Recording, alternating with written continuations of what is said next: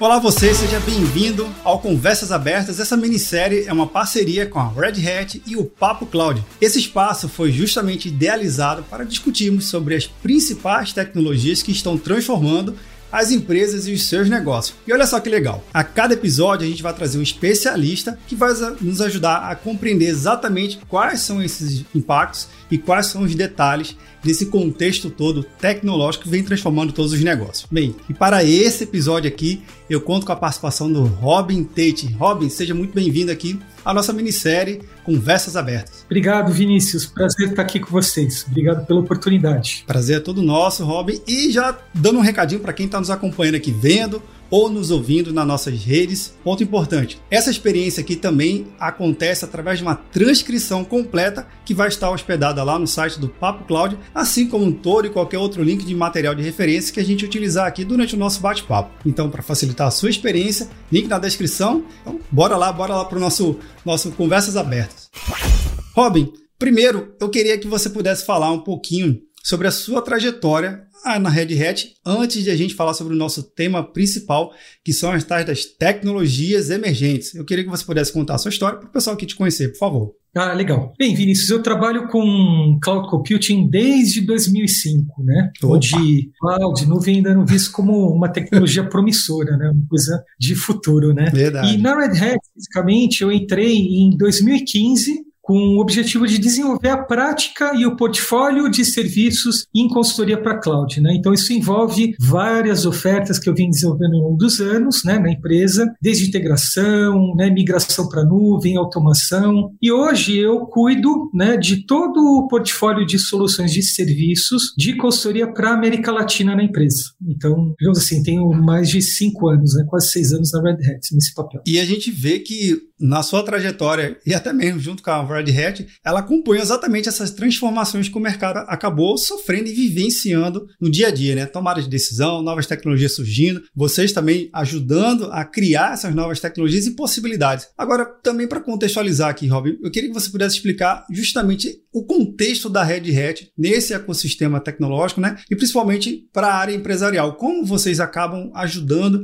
e colaborando, porque pode ser que alguém já tenha utilizado utilizado algum produto, mas não saiba a imensidão do que é a Red Hat, por favor. Bem, se a gente parar para pensar, como você mesmo falou, né, a gente acaba sendo protagonista dessas ondas, Sim. né, de todas essas novas tecnologias. A Red Hat, é, ela é muito conhecida no mercado mundial, por quê? Porque a Red Hat ela é líder mundial em open source, né, no software corporativo baseado em open source, né? A Red Hat tem um largo histórico, né? Porque ela revolucionou o sistema operacional através do Linux, né? Que é o que Sim. a gente chama do Red Hat Enterprise Linux, né? Deve ter ouvido falar que é o HEL, né? Muito Sim. conhecido, né? é adotado em muitas empresas, né? E hoje a gente tem um portfólio muito amplo, né? De infraestrutura, é, de nuvem híbrida, middleware, integração ágil, que é o que a gente chama, né? Desenvolvimento Sim.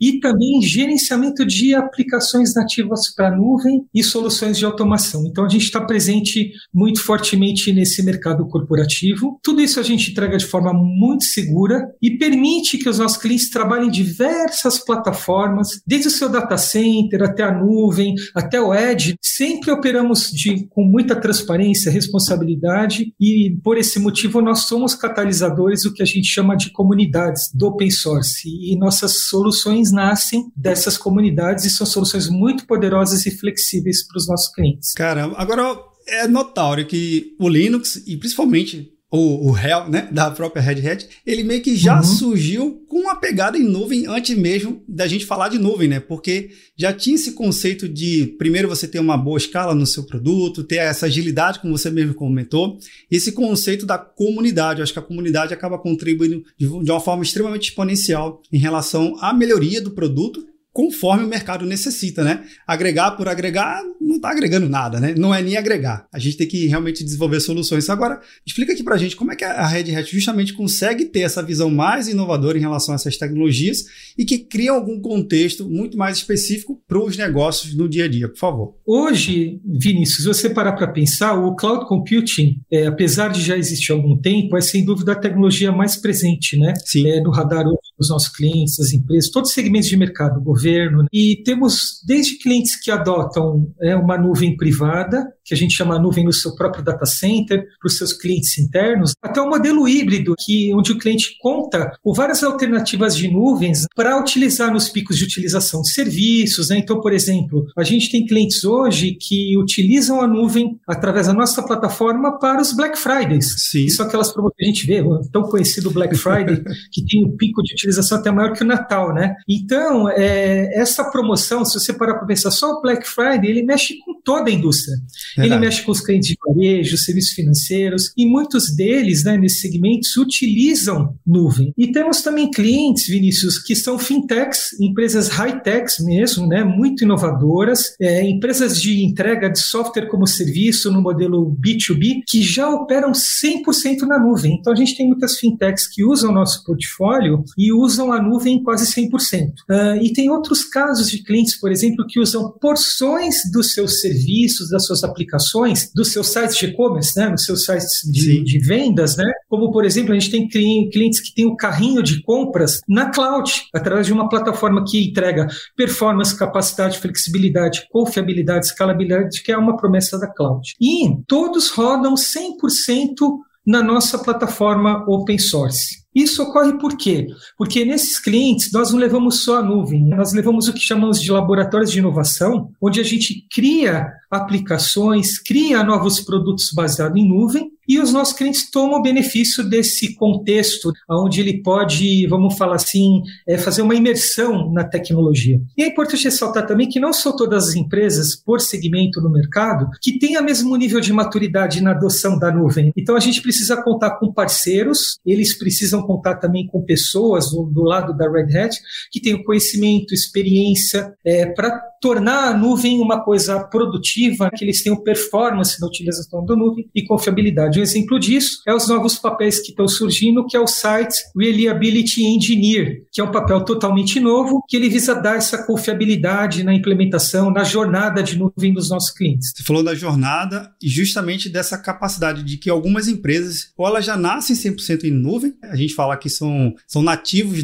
digitais em nuvem no modo empresarial, mas também existe a realidade do mundo on-premise. Né? A gente tem aqui as empresas nesse contexto de que empresas com 30, 50 ou mais de 100 anos e tem essa conexão muito forte com um seu data center e que parte da empresa ainda está local. Deve ficar local por questões diversas. Pode ser por legislação, pode ser por um, um regimento interno, enfim, estratégia de cada negócio. Você também comentou, Robin, que existe essa conexão, essa visão entre, entre esse ambiente híbrido. Então, a solução que a Red Hat também já visiona é que o mundo não está desconectado com o outro. Pelo contrário, é tudo conectado. Faz sentido essa linha de raciocínio? Não, todo sentido. Né? Inclusive, é, quando a gente fala né, no modelo híbrido, é visto, o modelo híbrido é visto como um modelo, vamos falar assim, que traz o melhor retorno financeiro, traz os maiores benefícios da escalabilidade, de segurança e os benefícios financeiros de você poder contar com a flexibilidade da nuvem. Então, isso é muito comum. Né? E tem outro lado também, é o open source. A gente pode, se você quiser, falar um pouquinho sobre o open source, é, que é, ele, né, a tecnologia de código aberto,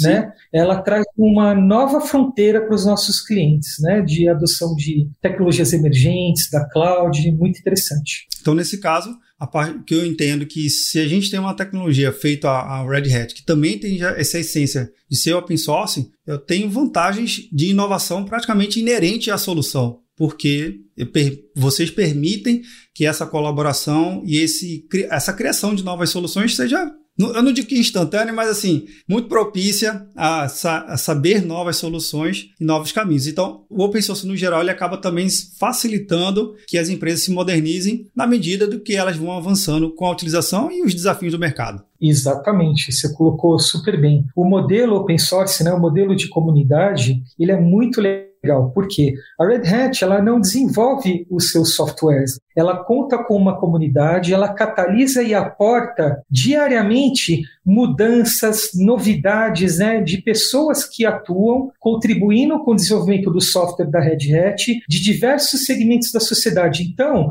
o open source é um software muito alinhado com o que a sociedade e o mercado busca. E melhor, é, transformamos esse software em um software corporativo de alta performance. E tem mais, o modelo open source ele tem uma filosofia de trabalho que e integra as pessoas nessa cultura de inovação. Então, o próprio modelo de comunidade, ele fomenta o aporte de inovação, cria novas formas de trabalho colaborativas, né? Hoje em dia, quando a gente pega as empresas, é, é muito do que elas buscam quando falam em transformação digital, numa nova cultura, em colaboração, inclusão, transparência, entregas rápidas para o negócio. Então, esses valores realmente que o open source traz, que as comunidades semeiam e fomentam, esse modelo virtuoso, ele é essencial para a transformação digital dos nossos clientes e a gente costuma levar essa cultura para os nossos clientes nos nossos projetos também, esse modelo, novos modelos de trabalho. Faz total diferença, porque se tem aqui uma opção desse melhoramento contínuo e tem vocês, né, como especialista no segmento, que entende da tecnologia e vem trabalhando para entender exatamente a demanda do mercado, é, é uma forma de você, a empresa realmente confiar e falar, poxa, eu tenho aqui uma solução que está me, me, inovando e está me ajudando a romper possíveis desafios que às vezes eu nem conheço, ainda é no campo do desconhecimento. Isso é muito legal, Robin, isso é muito legal. Agora também existe o desafio, né, como a gente estava comentando, em relação a esse mundo híbrido. Eu queria que você Verdade. pudesse explicar aqui se existe uma visão hoje dessa dificuldade dos gestores entenderem que o seu data center ele pode estar conectado a soluções, apesar de que você já citou ali a história do carrinho, né, de compra. Você pode ter um carrinho na nuvem e de repente parte da sua solução. Mas o mercado está mais aberto a compreender essa evolução que pode estar conectado. Só fazendo um parênteses aqui, a gente já tem mais de 10 anos de soluções em computação em nuvem, pelo menos aqui no Brasil, nesse contexto brasileiro. Como é que você tem visto essa facilidade ou ainda é um certo desafio a ser rompido? Um ponto importante. Adotar uma nuvem híbrida não significa simplesmente você, né, nossos clientes levarem as suas aplicações de um lado para outro, uhum. ou ter um pedaço em um lado, um pedaço em outro. Embora a nuvem híbrida seja um caminho interessante para o presente e futuro, a migração para a nuvem requer muito muita atenção dos nossos clientes, mesmo porque você mesmo comentou, tem requerimentos de conformidade, tem requerimentos de negócio, requerimentos financeiros, requerimentos de segurança. Então, para a maioria dos nossos clientes que são bem-sucedidos né, na adoção desse modelo híbrido, tem que haver uma mudança é, de comportamento de mentalidade, ou seja, isso vai além da localização física dos dados, é uma mudança de cultura. Então, novas formas de trabalho são exploradas e para o cliente se beneficiar de todos esses benefícios da escala, das eficiências que uma nuvem híbrida dá e o engajamento que a computação proporciona, é, é importante a empresa saber aonde é que ela, ela, quer chegar. Então, ela tem que entender nuvem híbrida não é só redução de, de custos, é, não é só redução de espaço, mas a gente tem que saber quais são, aonde a gente quer chegar é, quais processos a gente tem que remodelar, o que, que a gente tem que automatizar para conseguir garantir um nível de serviço escalável, consistente, coeso no modelo híbrido, quais as aplicações que a gente vai uhum. poder tomar partido, tomar benefício desse modelo. E outro ponto importante é a gente tem que fazer com que os colaboradores se envolvam do projeto, se envolvam, e não só é, o, as pessoas, a, a equipe de TI, as próprias áreas de negócios, de produtos, eles têm que se envolver nessas transições entenderem os objetivos da tecnologia emergente, é, e isso é parte essencial para a adoção de nuvem. É, tem um estudo de DC, que, do, do, próprio DC, que ele mostra que as empresas elas vão para a nuvem sem uma abordagem clara de modernização das suas plataformas, das aplicações, dos processos, da mudança cultural que isso implica. Então, é, isso não é aconselhável. Então, o que a gente aconselha é que nossos clientes tenham um plano, é, pensem no, no componente pessoas, capacitação, treinamento para que as pessoas não se sintam é, inseguras com esse novo modelo de implementação e tudo isso flui com muito mais facilidade. Caramba, impressionante.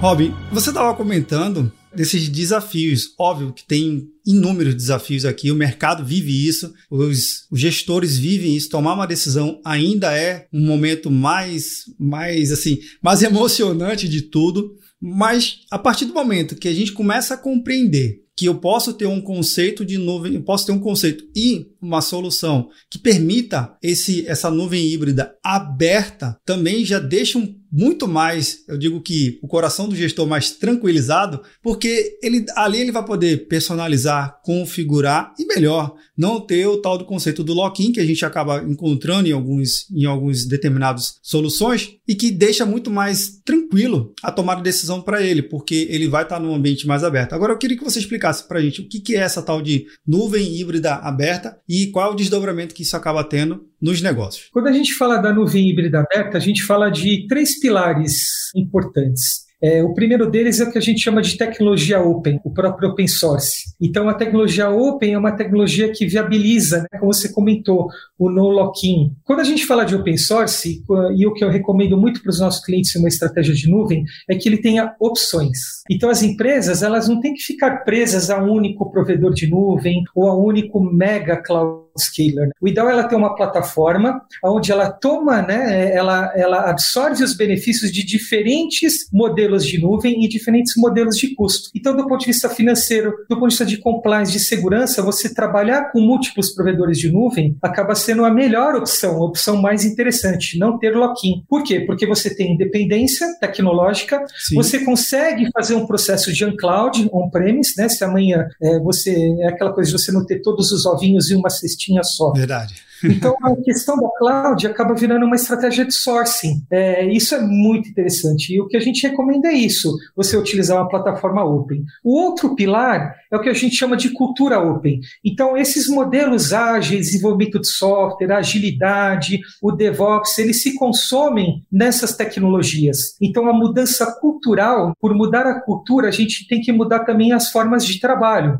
Então, novas formas de trabalho mais produtivas, né, de produtividade, de criação de software, aplicativos surgem com a nuvem. E, por final, a gente fala de Open Technology, Open Culture e, como a gente falou, o processo Open. Então, esses processos hoje que a gente, essa nova dinâmica né, de entrega ágil de aplicações, é onde você tem, por exemplo, facilidade em colocar novas releases, novas versões de aplicações, novas funcionalidades para o negócio, para a área de produtos da empresa, é o que fomenta a inovação. Então, é, esses três pilares acho que são fundamentais quando a gente fala de é, nuvem híbrida aberta. Pessoas, que a gente chama de Open Culture, Sim. Open Process, o processo e Open Technology. Esses pilares, eu acho que eu, eu particularmente nunca tinha ouvido falar tão precisamente em relação a esses pilares e até conecta a uma próxima evolução tecnológica que a gente tem, vi, tem visto e acompanhado, principalmente aqui no Brasil, que é justamente essa, o surgimento de novas tecnologias que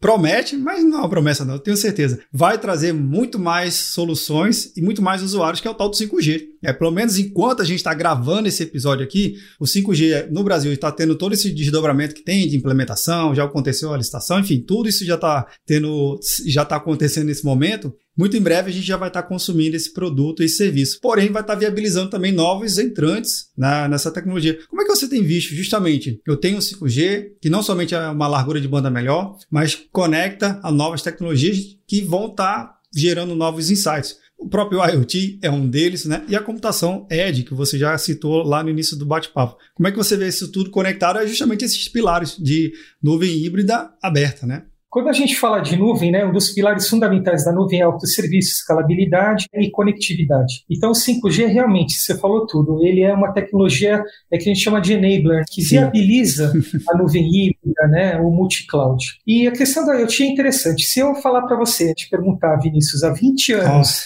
se alguém falar para você num jantar lá, você está jantando com sua esposa, algum amigo da área de tecnologia, e ele diz assim, olha, algum dia alguém pode ir a uma loja de eletrodoméstico vai comprar um refrigerador ou uma panela que se conectam na internet, baixa receita e manda lista de compras. Eu falo, cara, que isso? Qual que é a praticidade disso há 20 anos atrás? Você viu em que filme? É, que filme você assistiu? A ficção científica, né? É, por que alguém faria isso nessa época? Verdade. Porém, a realidade de hoje é essa. Hoje muitas coisas estão conectadas. Então, eletrodoméstico, carro, sistema de segurança, até máquina de café hoje em dia, né? Vending machine. Então o 5G ele veio para impulsionar essas novas fronteiras de conectividade entre esses dispositivos distribuídos pela sua casa, pela cidade, né? A gente fala cidades inteligentes, pela sociedade. Então, à medida que o 5G ele vai ganhando cobertura o IoT, que a gente chama de internet das coisas, vai passar a tornar uma realidade, vai se tornar uma realidade cada vez mais presente no nosso dia a dia e vai transformar não só as nossas casas, mas também as empresas, as comunidades, a relação de, né, de fornecimento, de aquisição de produtos. Então, eu acho que o IoT, ele definitivamente com o 5G, ele vai ganhar uma força tremenda. E a gente pode citar vários exemplos de inovação. Por exemplo, telemedicina, que usa né, dispositivos cirúrgicos à distância, as diversas plataformas que a gente vê de cidades inteligentes que estão sendo implementadas pelo Brasil, pela América Latina, no mundo, contam com a tecnologia open source. Então a gente tem casos não só de IoT, de infraestrutura do IoT, como também é, de implementação de 5G nas operadoras. Então, mais uma vez, a open source muito presente nessas tecnologias disruptivas, inovadoras, viabilizando esses projetos, é, o que é muito legal. Então, ser protagonista dessa nova realidade, dessas novas tecnologias, você colocou muito bem, apoiar esses novos entrantes na exploração dessas tecnologias geodistribuídas é fantástico. Cara, fantástico mesmo. E você citou da cafeteira aí, eu estou doido que a minha cafeteira logo esteja conectada ao meu fornecedor de café, viu? Para agilizar é. justamente essa experiência mais, mais amigável. Né? Às vezes o estoque de café vai acabando e não dá tempo de ir no supermercado para repor. Olha aí, quem sabe muito em breve ela já se conecte sozinha, eu só tenho que receber aqui na minha porta de casa. Vai ser legal, viu? É pior, pior é alguém tocar sua campanha e falar: chegou o café e você nem se tocou. Nossa, mas espera aí, como assim? Eu não pedi? na sua cafeteira pediu. Sem dúvida, sem dúvida. Agora, Robin, isso, isso é muito legal, porque mostra que a partir do momento que a gente tem soluções que, de novo, é, é, só acho que vale muito a pena enfatizar esse ponto. Se eu tenho uma solução que permite essas customizações, porque o negócio vai necessitando, a gente sabe que os negócios não é um bicho estático, né? Ah, eu nasci assim, você sempre assim. Não é, não é assim. Pelo contrário, todo o negócio ele vem evoluindo, vem se adaptando por diversos motivos, né? Porque o consumidor vem pedindo novas informações ou um novo jeito de se relacionar com aquele produto e serviço daquela empresa, e as empresas vão, obviamente, sagazmente, vão tentando se, se atualizar e ser esse pioneirismo. Agora, é de se notar que o Brasil, ele, em alguns momentos da sua, da sua economia, da sua fase da economia, sempre teve, ou ele estava muito mais à frente, ou às vezes ele ficava um pouquinho mais atrás, em determinados segmentos de, de mercado. A gente sabe que, pra, para alguns, a gente é muito pioneiro, né? a gente tem aqui a própria agricultura, ela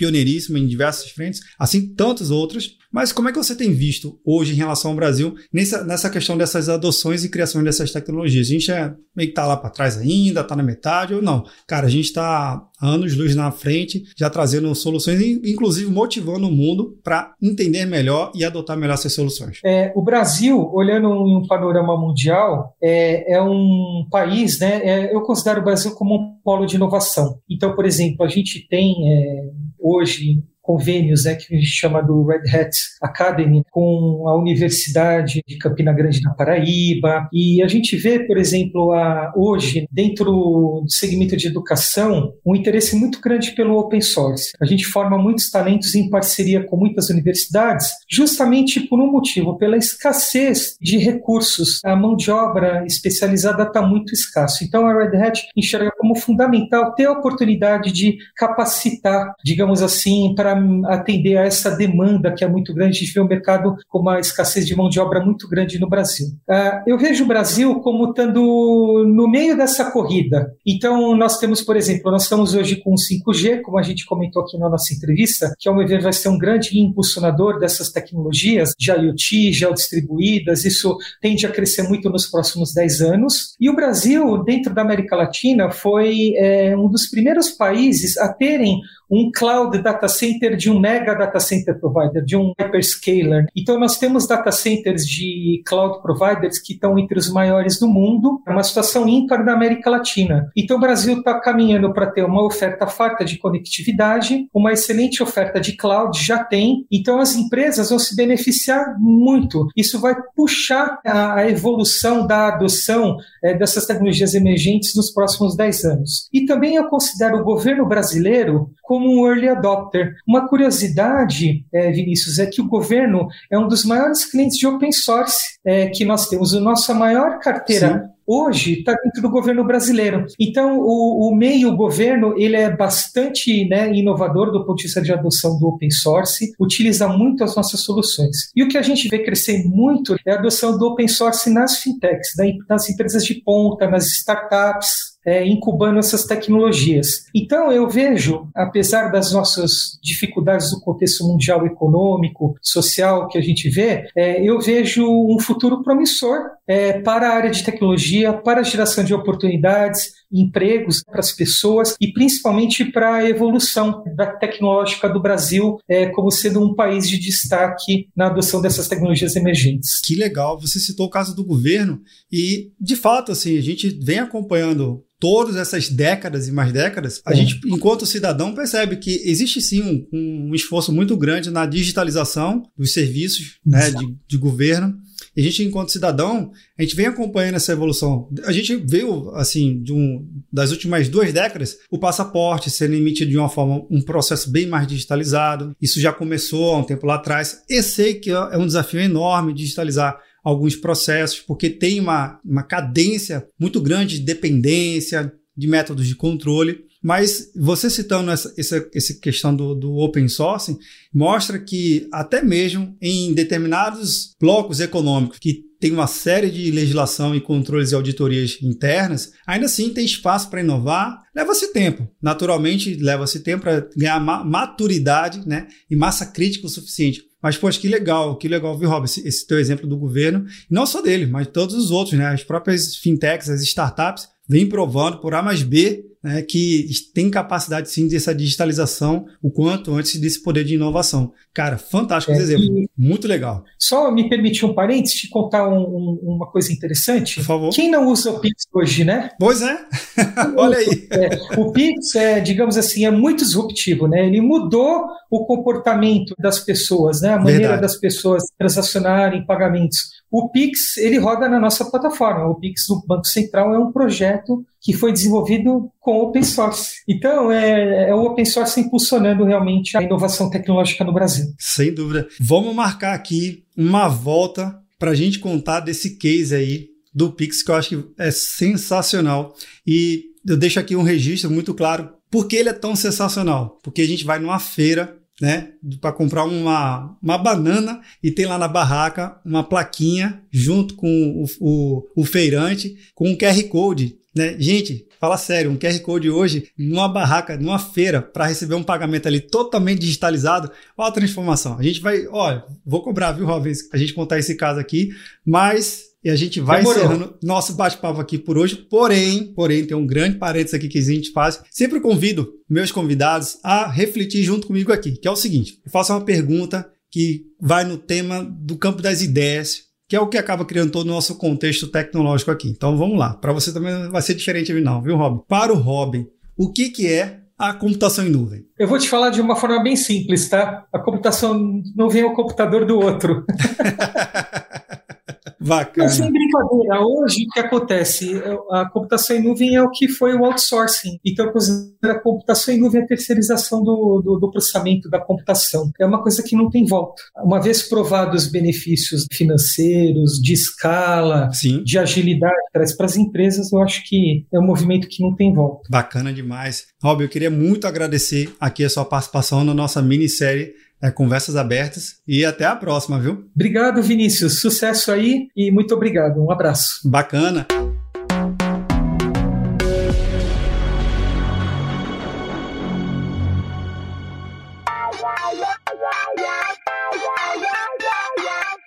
Você que vem nos acompanhando, vendo ou nos ouvindo? E aí, o que, que você achou do bate-papo aqui com o Robin? Lembrando que esse bate-papo aqui não termina por aqui, viu? A gente continua discutindo lá no grupo do Papo Cloud Makers. Link na descrição para facilitar aqui a sua experiência. Aproveite que se você chegou até aqui e gostou do episódio, compartilhe esse episódio. Obrigado pela sua participação e audiência. E aí, tá na nuvem?